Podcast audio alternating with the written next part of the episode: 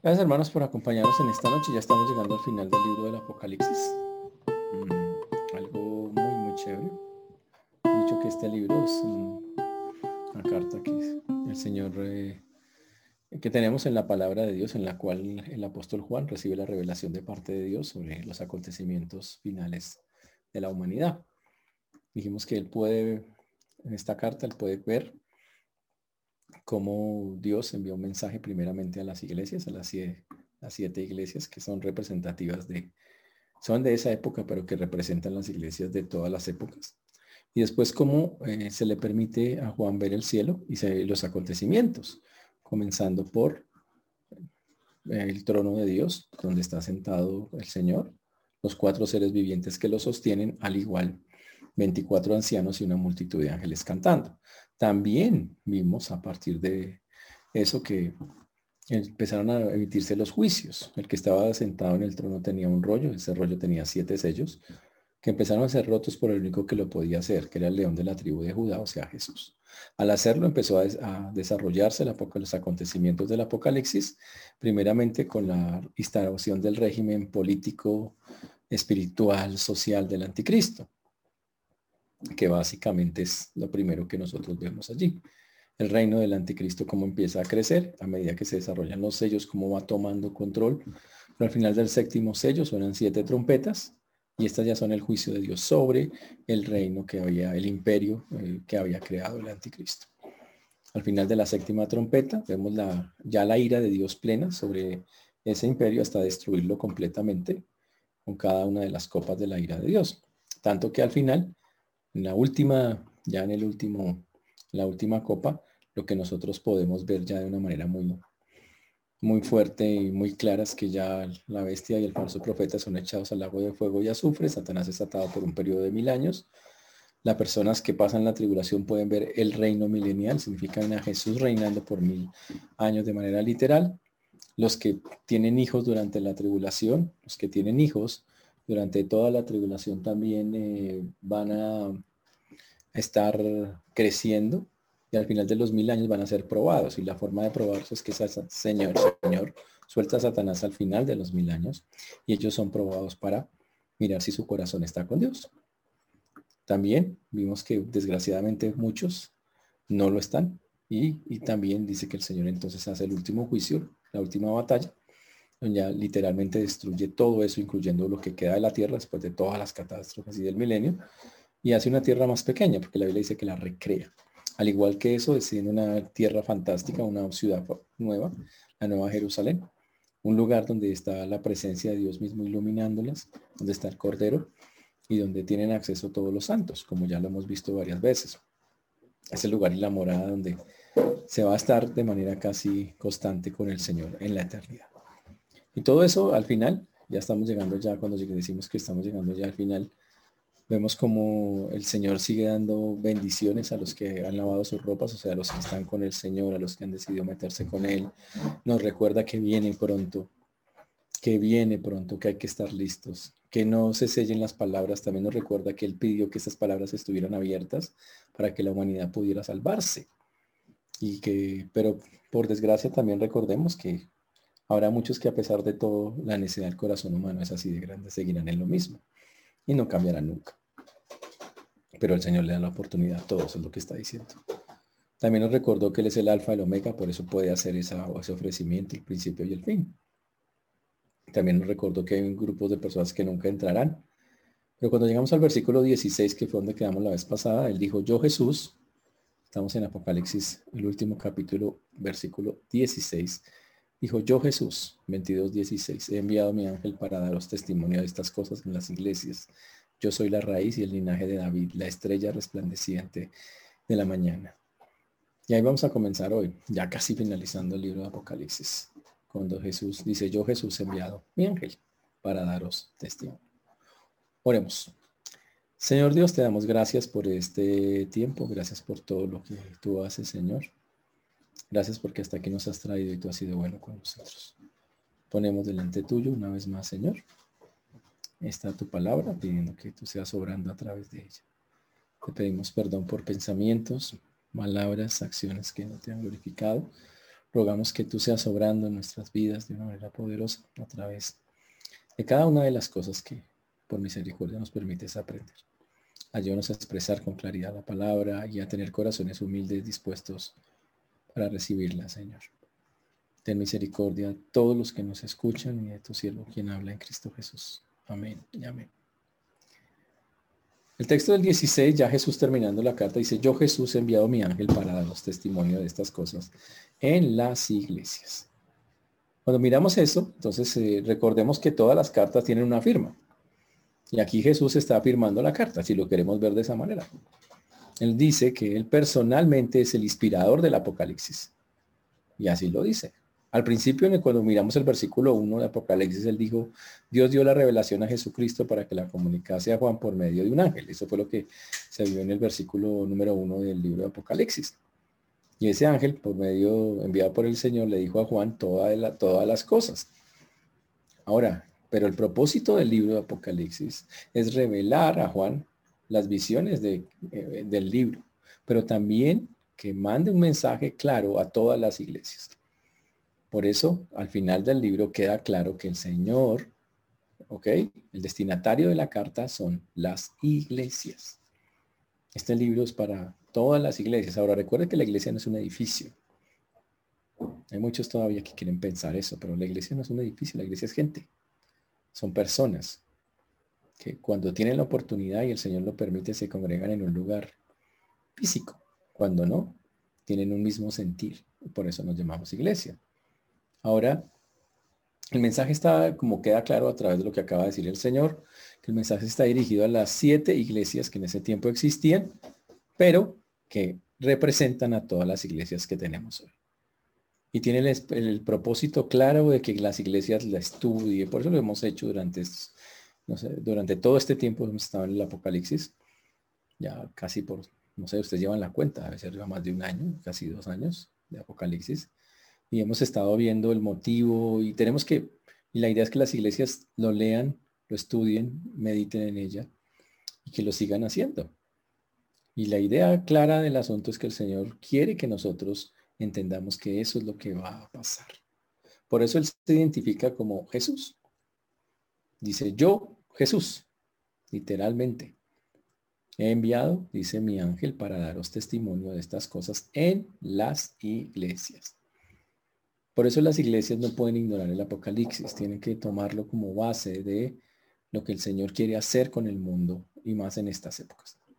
Lo que hemos visto es que lo que estamos viendo es un cumplimiento exacto de lo que Dios está preparando para hacer. Recuerden que todavía no estamos en el Apocalipsis, pero que nos acercamos rápidamente a él. Recuerden que estamos en un mundo conforme lo vimos en los primeros textos, que está padeciendo todos los dolores pre-apocalípticos.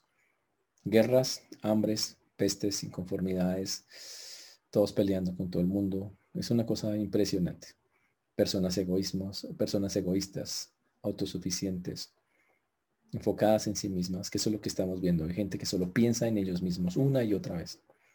Todo eso es el preámbulo para lo que el Señor dijo y por eso estamos tan convencidos de que lo que sigue es específicamente el, que se desarrollen los eventos que hemos estudiado a lo largo de todo este tiempo. Ahora, el Señor que quien ha dicho estas cosas es Jesús mismo, por eso Él goza de toda nuestra credibilidad. Es decir, no hay manera de dudar eso. Y Él para hacerlo se identifica y nos recuerda quién es Él. Él dice, yo soy la raíz y el linaje de David. Ahora, para entender eso, uno tiene que entender de dónde viene el Jesús. O sea, usted dice cuál es su familia, su genealogía. ¿Usted conoce su árbol genealógico? Alguien dijo, no, yo tengo arbusto genealógico porque usted viera a esa gente con la que no, pero no, árbol genealógico. La descendencia, las personas que han sido sus antepasados.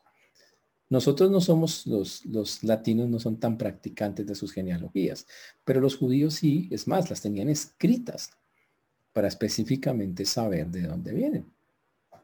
Recuerden, eso es importantísimo para un judío y por lo tanto Aquí el Señor nos recuerda de qué genealogía viene. ¿Por qué es tan importante eso?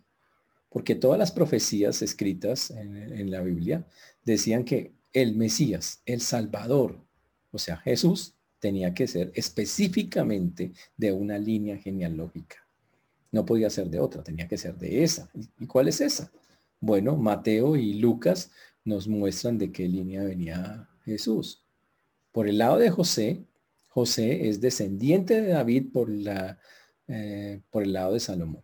Como dice Mateo 1.1, por ejemplo, vamos a mirar ahí, que dice libro de la genealogía Jesucristo, hijo de David, hijo de Abraham, y se va de para allá hasta llegar al 16, y Jacob engendró a, a José, marido de María, el del cual nació Jesús llamado el Cristo.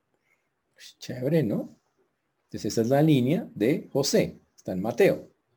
Y la de María, la línea de María está, está en el libro de Lucas. María es descendiente de David por Natán, el otro es por el lado de Salomón, de la dinastía salomónica, y este es por la dinastía, por el lado de Natán que es Lucas 3:23, dice Jesús, al, Jesús mismo al comenzar su ministerio, era como de 30 años, hijo, según se creía, de José, hijo de Eli, el 3:31, hijo de Melea, hijo de Manaín, hijo de Matata, hijo de Natán. Y el 32, hijo de David, hijo de Isaí, hijo de Obed, hijo de Boz, hijo de Salomón, hijo de Nazón. Mm, interesante. Entonces, los dos, eh, Jesús tenía genealogía de David por el lado de José y tenía genealogía de María por el lado de José, por los dos, por los dos lados, de David, perdón. Entonces, increíble eso, ¿no? Entonces, era heredero de, como era de la genealogía de David, podía ser heredero de todas las promesas que se habían dado a David. Ahora, al, a David se le habían dado unas profecías específicas. Uno se pregunta, ¿por qué existió el reino milenial? Lo dijimos acá hace unos meses cuando hablamos de ese pasaje del inicio del reino milenial. ¿Y qué dijimos? Bueno, que el Señor le hizo una promesa un día a nuestro amigo David. Esa promesa está en segunda de Samuel 7, 12 al 16. Vamos allá por un momento para recordar eso, señores. Segunda de Samuel 7, 12. Segunda de Samuel, por favor. A ver, concentraditos ahí, hermano. Segunda de Samuel, después de primera Samuel. Perfecto, muy bien. 7, 12 hasta el 16. ¿Qué dice? Dice así. Cuando tus días sean cumplidos, Dios está hablando a David diciendo que sus días ya, que él no va a continuar con nosotros la siguiente temporada. Dice, y duermas con tus padres, yo levantaré después de ti a uno de tu linaje, o sea, tiene que ser descendiente de él, el cual procederá de tus entrañas y afirmaré su reino. Dice que va a ser rey. Se va a ser alguien firme. Él edificará casa a mi nombre. Uy, casa a mi nombre. Genealogía. La palabra casa no es la que usted está pensando, ¿no? Como nosotros la pensamos. Y se edificará casa a mi nombre. Y yo afirmaré para siempre el trono de su reino. Y aquí viene la parte interesante. El Señor le hace una promesa y él dice que va a haber uno que va a edificar una, una casa, una descendencia, un linaje a mi nombre. Y yo afirmaré para siempre. Mira, aquí viene la parte chévere. Yo afirmaré para siempre. ¿Qué rey dura para siempre? Ninguno que no sea Dios, ¿no? Dice, el trono de su reino. Y lo más chévere, dice el 14. Yo le seré a él por padre y él me será mi hijo. Wow. Y esa fue una promesa que el Señor le dio a, David. Es algo mucho, muy chévere. Y cuando llegamos al 16, ahí mismo dice, y será formada tu casa y tu reino para siempre delante de tu rostro, y tu trono será estable eternamente. Y de ahí tendría que venir un rey que tendría que ser un rey eterno. Ahora, Jesús aquí en esta parte del Apocalipsis dice, yo soy la raíz y el linaje de David. Uy, fantástico muy, muy chévere. Así tenía que ser. Ahora, en la Biblia ah, había profecías muy, muy importantes de cómo iba a ser ese rey, porque resulta que David una vez terminó su reinado, recuerden que era Saúl, después David, después su hijo Salomón, se dividieron en muchos reyes, pero hubo un momento en que los, eh, descendientes de David ya no fueron más reyes. Y no, había, no se había cumplido de un rey eterno. Por eso Jesús viene y gobierna la tierra por mil años y sigue gobernando por los siglos de los siglos. Esa fue la idea. Pero había otras profecías que van a aclarar cómo pasaría el asunto. Dice Isaías 11.1, por ejemplo, dice, saldrá una vara del tronco de Isaí y un vástago retoñará de sus raíces. Una vara del tronco de Isaí y un vástago eh, retoñará de sus raíces. Ahora, un vástago es, es el, origen de algo. Si es una cosita que le sale a las maticas, una, una ramita nueva. ¿Ok? Y aquí la profecía de Isaías decía que del tronco de Isaí, o sea, para nosotros sería la familia de Isaí, dice, y un vástago retoñará de sus raíces, de ahí saldría. Y está hablando específicamente del Mesías. También dice en Isaías 11:10, acontecerá en aquel día que la raíz de Isaí, la cual estará puesta en pendón a los pueblos, será buscada por las gentes y su habitación será gloriosa. Y específicamente estaba hablando del Señor. Otra profecía muy chévere, todas son muy bonitas, es Ezequiel 34, 23. Que dice, y levantaré sobre ellas un pastor y, las y él las apacentará. A mi siervo David, él las apacentará, dice él, dice el texto. Eh, y él les será por pastor. Y el 24, en Ezequiel 34, 24, yo Jehová les seré por Dios y mi siervo David príncipe en medio de ellos. Yo Jehová he hablado, hablando de que un descendiente de David sería específicamente el que iba a estar gobernando. Y aquí en el mismo libro de Apocalipsis, él nos confirmó eso, en Apocalipsis 5.5. Y uno de los ancianos dijo, no llores, he aquí que el león de la tribu de Judá es Jesús. La raíz de David es Jesús. Ha vencido para abrir el libro. Ok, eso es para dejar claro que Jesús estaba profetizado que debía venir de esa familia. Jesús nace específicamente en esa línea genealógica, en esa familia. Por eso Jesús es el legítimo sucesor de David el legítimo descendiente y tiene derecho a todo y, así tiene derecho a ser el rey de Israel. Súper. Cumpliéndose lo que dice que del, de la tronco de Isaías, o sea, de la familia, saldrá un vástago que retoñará sus raíces, como vemos ahí en Isaías. Ahora, ¿y eso qué significa? Que del tronco, ¿viste los árboles? Usted a veces los corta. Hay gente que los corta, pero deja el tronco. Ya a veces ese tronco le salen unas unas ramitas. Eso es lo que está diciendo. Que aunque David por un tiempo estuvo cortado, significa no hubo más descendientes, no hubo más gente. Dios había prometido que saldría una ramita, que vendría a ser la que eh, tendría un, gobierno sobre la tierra, que se convertiría en un gobierno eterno. qué chévere, muy, muy, muy chévere. Ahora, y es alguien que iba a tener un reino, como lo dice Isaías, el capítulo 11, si ustedes lo pueden mirar, y los versículos 2 en adelante, todo el, capítulo 11 está hablando de cuando se manifieste cómo sería ese descendiente y las cosas que haría. Ahora, pero también cuando dice el, eh, la raíz de David, está hablando de algo que implica a los gentiles. Mire lo que dice Romanos 15, 12. Cuando Pablo está hablando, él reconoce a Jesús como esa raíz que trae salvación a los gentiles. Dice en Romanos 15, 12. Y otra vez dice Isaías, estará la raíz de Isaí y el que se levantará a regir los, a los, a regir los gentiles. Los gentiles esperarán en él. Wow, súper.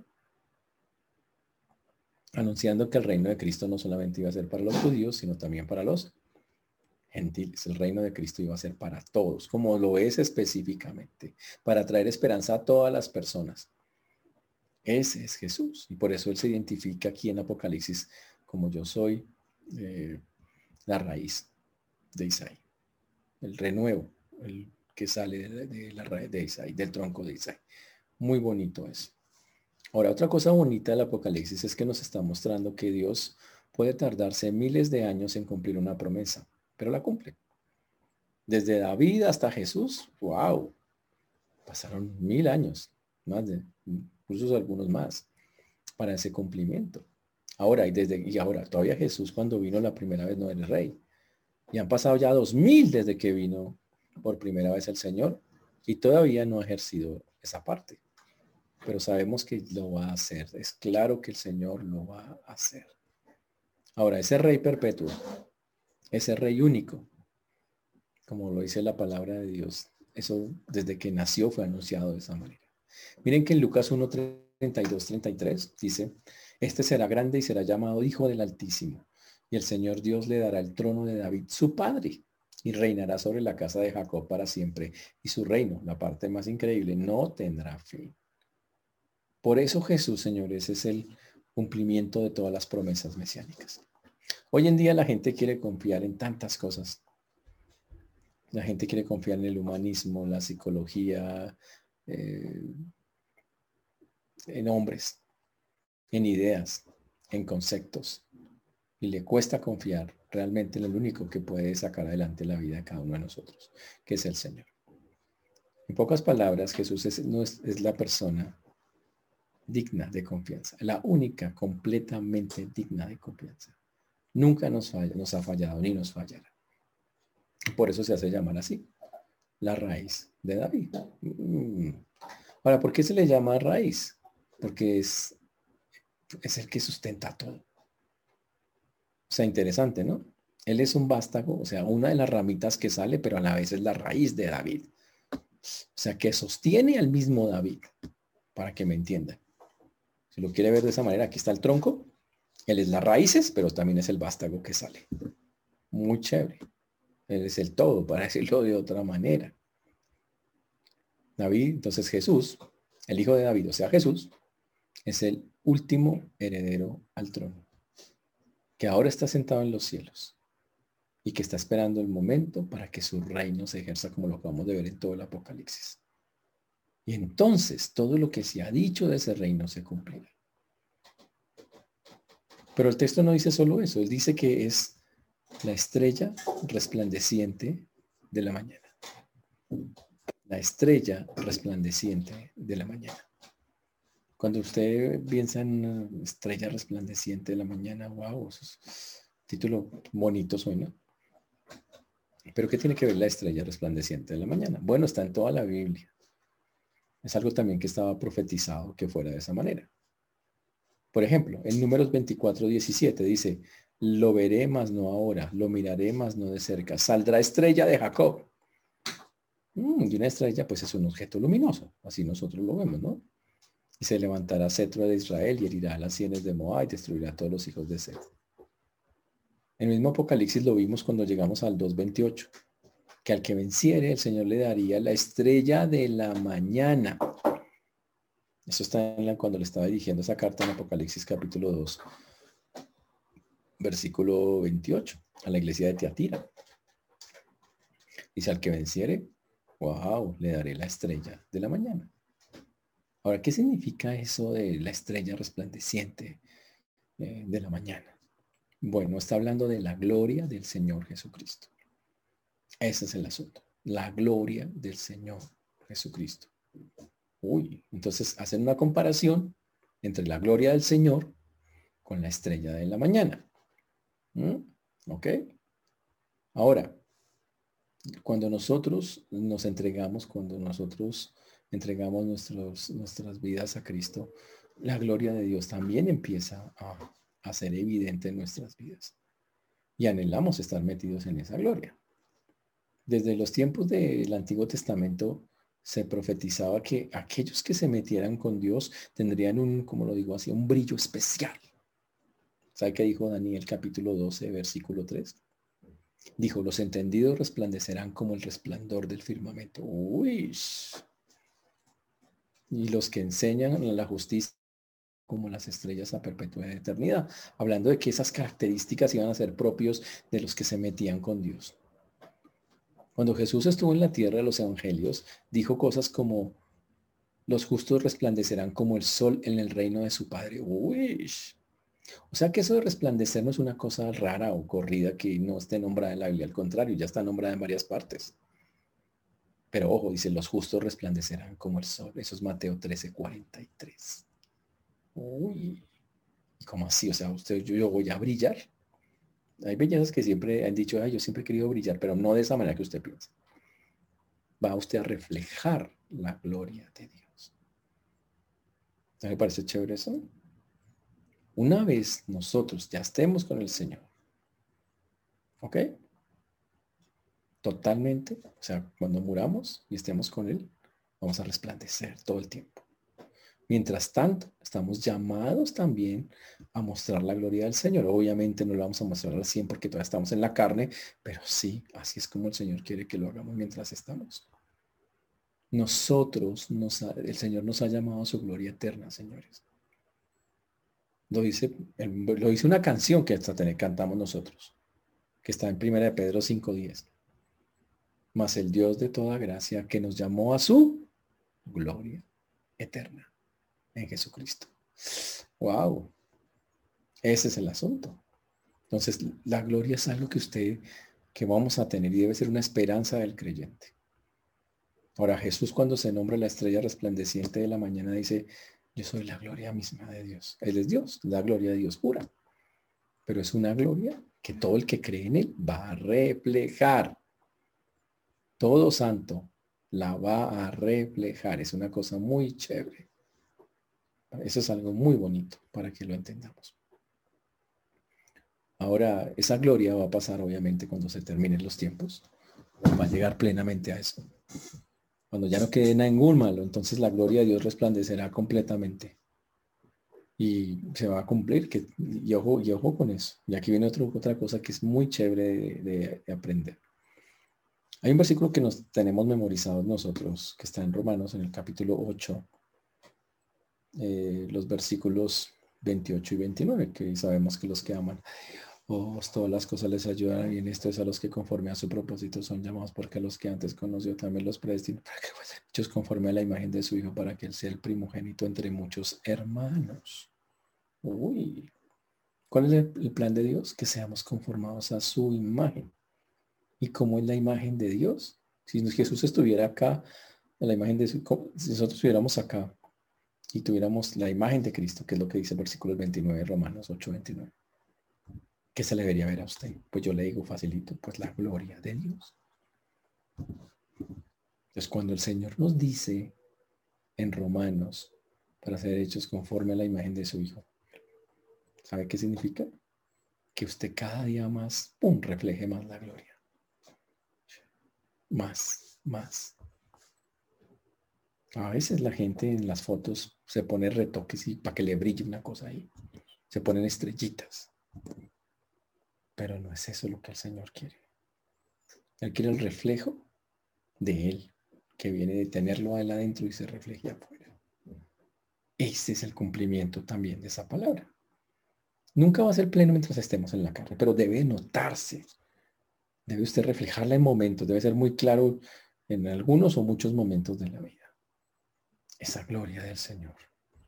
Ese, como se dice, como está diciendo acá, ese resplandor, no de usted dice, uy, vea, llegó la superestrella iluminada, no, sino, wow, el Señor está, se le nota a esa persona algo de Dios, algo está reflejando, esa, este es el asunto.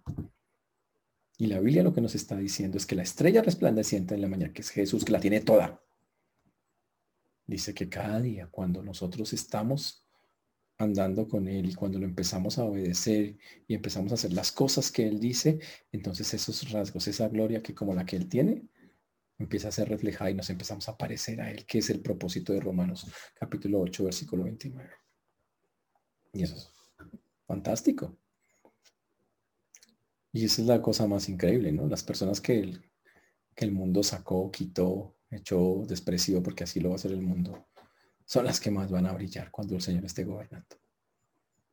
Pues, ahora imagínense, tenemos la gloria de Dios en la ciudad santa. Dios mismo, ¿no?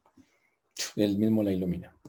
Está la gloria de Cristo, ya en su forma humana, que ahora está glorificado allá, y su gloria plena.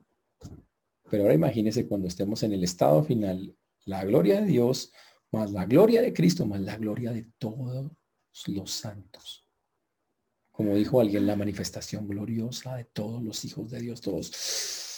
Entonces, ¿cómo será eso? Por eso dice la Biblia que no hay necesidad ni de sol, ni de ¿para qué? Si con la sola gloria de Dios ya vas a iluminar el universo creado. Es una cosa increíble. Así es como funciona. Pero eso nos lleva a una pregunta. ¿Estás reflejando la gloria de Dios? Jesús dijo, yo soy la estrella resplandeciente de la mañana. Significa, yo soy el ejemplo a seguir de cómo se muestra la gloria de Dios.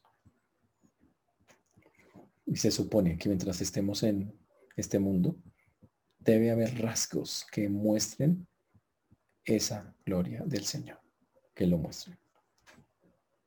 Y me pregunto si se nos nota algo de esos rasgos. Y si no, pues tenemos un problema, porque tiene que notarse deben verse. Es importante que se vea la gloria del Señor. Ahora recuerden algo, no es, no es eh, algo de que si quiero o no quiero, si usted es creyente la tiene que reflejar, del verbo le toca y le figura. Tiene que salir, tiene que mostrarse esa gloria.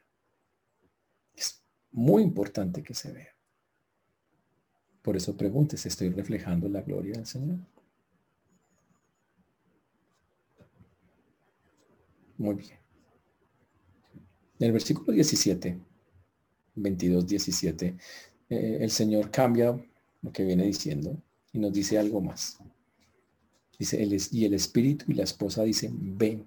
Y el que oye, diga, ven. Y el que tiene sed, venga. Y el que quiera, tome del agua de vida gratuitamente.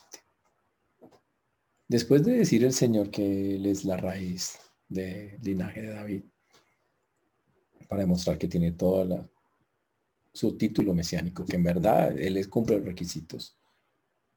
Después de mostrarnos que Él es la estrella resplandeciente de la mañana. O Él es lo que hay que seguir, lo que hay que imitar. Y que nosotros podemos imitar cosas para ir reflejando al Señor. El Señor vuelve y hace una invitación más. Recuerden que Él ya nos contó que durante el Apocalipsis, incluye los momentos más difíciles, hizo invitaciones a la gente para que lo siguiera. Pero ahora, en este versículo 17, cerrando el libro, que el Señor ya nos ha contado todo lo que va a pasar, a todos los que leen el libro en todas las iglesias del mundo, el Señor les hace otra vez la invitación. Y les dice, el espíritu y la esposa dicen, ven, que eso es algo, uy, obviamente el espíritu acá es el Espíritu Santo, que no está solito, dice que está acompañando a quién, a la esposa. ¿Quiénes son la esposa? la esposa del Cordero, o sea, los redimidos, los santos. ¿Ok? La iglesia. Mm, ¿A quién invitan? Uy, ahora, inicialmente dice, el Espíritu Esposa dice, ven. Inicialmente, ¿a quién le está diciendo que venga? Ahora vamos a hacer el caso. Aquí está el Espíritu. Aquí está la iglesia, la esposa, los redimidos, los salvos. ¿A quién invitarían ellos que viniera? A Jesús. Inicialmente, en ese primer pedacito de ahí del texto es, Jesús, ven, ven rápido. Queremos que vengas. Ahora, recordemos que es algo que el Señor dijo que hiciéramos todo el tiempo. ¿Recuerdan el Padre nuestro? ¿No dice el Padre nuestro que venga tu reino? Entonces, señores, es absolutamente claro que esta es una oración que nosotros debemos estar haciendo de manera constante. Señor, ven, ven, ven. Y aquí aclara, y aquí nos dice el Señor en el Apocalipsis que a lo largo de todos los siglos el, el, clamor del Espíritu, el clamor de la iglesia es pedir al Señor que venga, ven, venga, ven, Señor. Porque esa es la, la consumación de todas las cosas. Y el Espíritu Santo impulsa a la iglesia y entiende que esa es la petición que tiene que hacer. Es, una, es una oración conforme a la voluntad que está en el Padre nuestro. Está, Señor, que venga tu reino, o sea, que lo instaures, que ya llegues. Es una cosa muy chévere. Pero no solamente dice el Espíritu y la esposa dicen, ven, dice, y el que oye, diga, ven. Ahora, imagínense que aquí está el Espíritu Santo, aquí está la esposa, aquí están los dos, y los dos le dicen al Señor, ven. ¿Listo? Pero también dice el texto que hay un grupo de personas que están oyendo todo el libro de Apocalipsis. Y todo ese grupo de personas, ¿quiénes son? Pues todos los que están recibiendo el mensaje, los que están recibiendo esta profecía, los que están a los que se les está explicando.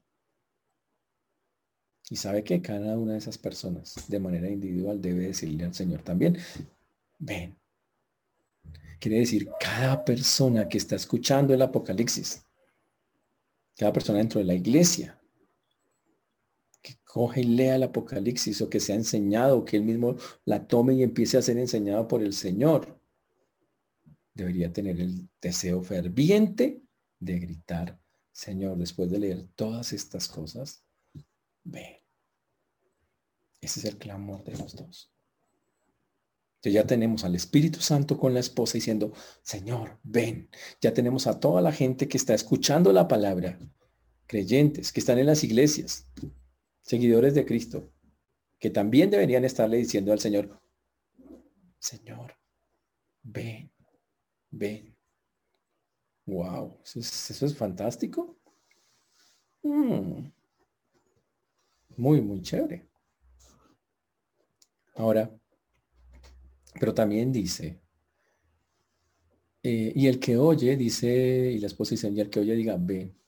Y el que tiene sed, venga. Uy, ¿cómo así? ¿Cómo así? Y entonces aquí la invitación cambia de, cambian los personajes. Y al que tiene sed, venga, aquí se abre ahora, el Señor dice, listo, la esposa, el espíritu, eh, la iglesia, la esposa, están clamando, ven. Los que leen esto, Señor, ven. Pero ojo, los que no son creyentes, la humanidad, el mundo, que escucha las palabras, que está sedienta, estamos en un mundo sediento de Dios. Es triste todo lo que estamos viendo, estamos en el mundo más egoísta que ha existido en la humanidad. Personas que solo piensan en sí mismas. Todos. Es una horrible tendencia. El creyente debería pensar menos en sí mismo pero estamos en un mundo que piensa terriblemente en eso. Y lo que estamos viendo es específicamente que hay un montón de gente con sed. La sed a que se refiere acá se llama la sed espiritual. Hay un mundo sediento de Dios. Y el Señor le dice, venga, ¿escuchaste la invitación? Venga. Ahora dice, invítelo. Tráigalo. El único que tiene sed para calmar al mundo. El único que tiene un agua que sacia realmente a las personas y las deja tranquilas es el Señor. Eso es lo que, lo que tenemos claro. ¿Te acuerdas del pasaje de la mujer samaritana? El Señor le dijo a ella que tenía un agua que le iba a quitar la sed de verdad. Ya pensó que era el agua del pozo y él dijo, no, es el agua de vida, la verdadera. Es el agua que solo se puede beber cuando la gente se mete con Cristo. Ese es el asunto. Y mientras estemos en esta tierra, señores, la invitación debería ser a todas las personas de este mundo, vengan, beban del agua que ofrece el Señor. Es gratis, es gratis. El texto dice, y el que quiera tome del agua de vida gratuitamente, es gratis. Es algo increíble, ¿no? Ahora, eso está sacado de Isaías 55.1. En Isaías 55.1 dice, a todos los sedientos, venid a las aguas y a los que no tienen dinero, venid comprar y comed, venid y comprad sin dinero y sin precio vino y leche. Isaías 55.1. Señores, la invitación del Señor mientras hay vida, es que la gente se arrepienta. ¿A quién hay que decirle que se arrepienta? A todos, a la nación entera, a este país, al mundo entero. Y la invitación es para todos. Es para todos. Porque ellos no se dan cuenta que están teniendo y necesitan beber de esa agua espiritual. Nomás miren lo que está pasando hoy en día. La gente sabe que hay algo que necesitan, están en medio de una pandemia, desesperados, ansiosos y tratan de explotar por cualquier lado. Y se van a donde no deben y, se ponen a hacer cosas que no tienen que hacer, tratando de encontrar cómo saciar esa que se tienta, así como dice alguien, se tienta y no se halla. Una incertidumbre, ¿sabe cómo la vamos a llamar? Incertidumbre espiritual. El mundo le dice angustia existencial, yo le digo incertidumbre espiritual. Saben que algo les falta, saben que, pero no, voy y busco esto, me meto en esto, hago esto y empiezo como a tratar de encontrarle sentido a la vida en esas vainas que no tienen sentido. Y no quieren beber del agua de la vida que ofrece el Señor. El problema es que, según lo que hemos leído, cuando el Señor venga será demasiado tarde. Va un momento en que el arrepentimiento ya no, ya, ya no será. Pero todavía no ha llegado ese día, señores. Y como no ha llegado, usted puede extender la invitación que a lo largo de los siglos, la misma, que a lo largo de los siglos hicieron profetas, hombres en toda la historia de la humanidad, en, la Biblia y, y, otros que no están en la Biblia, muchos que no están anónimos, que han extendido la invitación a la gente, diciéndole a la gente, vengan, vengan y beban del agua de la vida. El Señor toda la vida ha hecho invitaciones a la gente. ¿Se acuerdan cuando el Señor dijo, venid a mí, todos los que estéis trabajados y cargados, y yo os haré descansar en Mateo 11, 28? ¿Sabe que hoy sería bueno mandar ese aviso, no? Mandarle un WhatsApp a todos. Venid a mí, todos los que estéis trabajados, a todos sus amigos. Seguro ha sido un día difícil. COVID, marchas, certidumbre, caminar tal vez desde de su trabajo, no tener y lloviendo, o sea, estaba lindo el día, o sea, estaba pero así como el marcar. O sea, que les podemos escribir a todos, venid a mí todos los que estéis trabajados y cargados y yo os haré descansar. Y si les dio tiene una invitación. Esta invitación, señores, en pocas palabras, es para pecadores perdidos. Este final del Apocalipsis es como tiene que ser la Biblia, para invitar a las personas a que vengan a Él a los agotados, a los miserables, a los llenos de cargas, a los que están inconformes con la vida, a los que sienten que el mundo es una injusticia. El Señor les dice, vengan, vengan. Ven es una palabra muy bonita porque no es una cosa así, vengan, es una invitación amorosa. Pero pilas, es una invitación que aunque amorosa no podemos rechazar. Porque el que cree en el Hijo tiene vida eterna, pero el que rehúsa la invitación, el que rehúsa creer en Él, no verá la vida, sino que la ira de Dios estará sobre él, que es Juan 3:36. Por eso hoy podemos decir, venid a mí todos. Vengan, beban.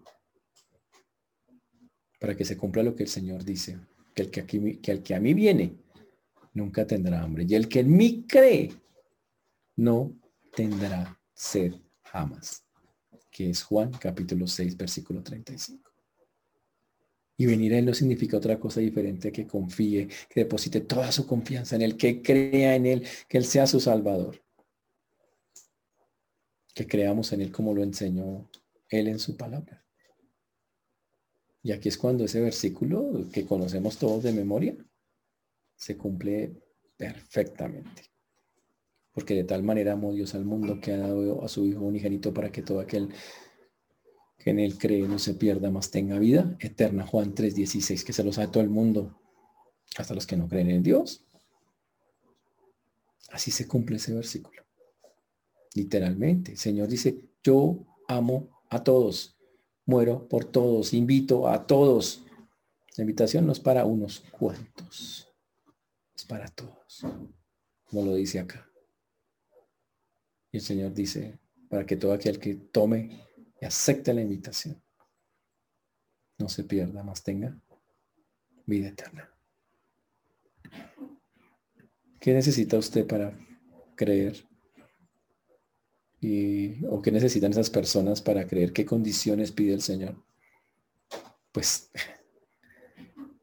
estar aburridos con su vida, inconformes, trabajados, cansados, cargados, hambrientos, tal vez desesperados, angustiados. O sea, casi todo lo que está viviendo el mundo hoy.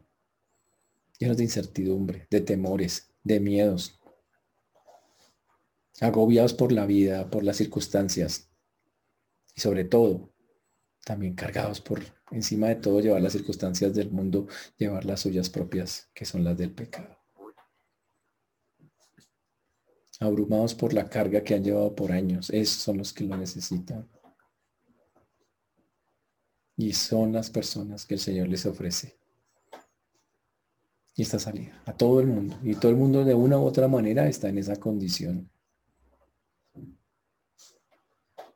Solo hay dos caminos, señores, para terminar en esta noche.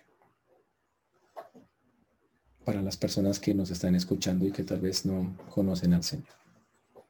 Usted puede seguir intentando en sus propias fuerzas tratar de sentirse mejor. Tratar de quitar las cargas a su manera. a su forma, creyendo que va a estar mejor. Pero sus remedios no duran sino días poquitos, horas. Vuelve a sentir esa fatiga, esa carga, ese peso que le tiene con esa desesperación. Si sigue haciendo eso en sus propias fuerzas o creyéndole a otras personas que a través de eso llega siempre siempre perderás, es lo que puedo decirles. Y solo estás agravando tu carga que será insoportable cada día más y más y más. O puedes tomar la opción que vimos hoy. Aceptar la invitación que el Señor hace. Entender que solo hay alguien que puede quitar todo el peso de la carga, de la culpa del pecado, de la condenación eterna y de un mundo que está perdido y seguirá perdido y cada vez más porque vamos hacia el apocalipsis conforme nos enseñan las escrituras. Pero es su decisión. En un mundo tan terco como lo estamos viendo en estos días, donde prima que yo haga lo que yo quiera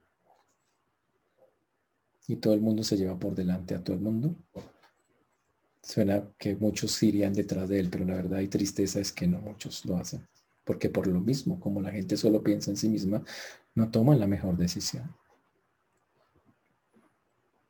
Por eso oramos y le pedimos al Señor que convenza los corazones.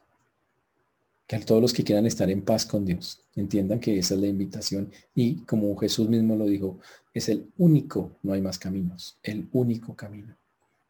Él dijo, yo soy el camino, la verdad y la vida y nadie viene al Padre si no es por mí. Y acudir a Él es llegar con lo que somos. Ir hacia sus brazos. Entregarnos a Él. Y hallar el descanso. Y beber de esa agua, que no es otra cosa que Él, sus palabras y todo lo que tiene para nosotros. Para poder vivir en un mundo en el cual necesita tanto y tanto esa paz que no la logra conseguir a ningún costo. Y para que nosotros lo reflejemos a Él y un día estemos en la gloria con Él, plenamente reflejando, imagínense eso, gloria de Dios, gloria de Cristo y gloria de los santos, por fin unidos todos en un mismo sentido, en una misma gloria. Señores, es su decisión, pero la invitación sigue ahí, ha estado ahí desde que el Señor vino, ha estado ahí desde antes de que viniera. Como todo, solo tienes dos opciones, rechazarla con todas las consecuencias que eso implica o aceptarla y empezar a, empezar a tener una vida que le glorifique al Señor. Que el Señor nos ayude, hermanos. Estoy seguro que usted conoce un montón de personas que, y en días como estos, que tantas cosas se juntan, se sienten terribles con angustia por dentro en sus corazones, en sus vidas. Escríbales, hábleles, llámeles. Dígales que hay algo que Dios tiene para ellos, un regalo que, que no pueden comprar con nada, que nunca obtendrán solos, pues solo Dios lo ofrece. Oremos por esas personas y por nosotros, para que podamos reflejar, resplandecer, como dijo el Señor, luminarias en medio de este mundo. Oremos. Señor Dios, te damos gracias por este tiempo, por todo lo que tú haces. Te agradecemos porque hasta aquí nos has traído y has sido bueno con nosotros. Gracias porque solo tú y nadie más que tú, Señor, es Rey de Reyes y Señor de Señores. En ti habita toda la gloria y la honra, Señor, y la alabanza única y merecida para ti. Gracias Señor por el ofrecimiento que una vez más nos haces y que le haces a la humanidad, Señor. A los creyentes una invitación a resplandecer, a tener esos rasgos que no son otra cosa que los rasgos que te glorifican y que nos hacen parecernos a ti. Y a los que no, Señora, que tienen una nueva oportunidad a que el Señor está dispuesto a darles lo que necesitan. Ayúdalo, Señor, a que esta humanidad perdida pueda entenderlo. Hasta que esta humanidad que se haya en ruina espiritual, pueda ver que hay algo, alguien que ya hizo todo el trabajo para salvarles y que todo lo que necesitan hacer es depositar su confianza en Él. Ayúdanos a estar pensando, animando a esas personas que lo necesitan, a recordar, Señor, y hacer algo práctico con todos aquellos que nos traigas a la mente y al corazón, para que ellos puedan alcanzar esa gloria tuya, Señor, que ofreces a todo aquel que cree en ti. Señor, muchísimas gracias por esta noche y, a ti la gloria y la honra y la alabanza por los siglos. Amén.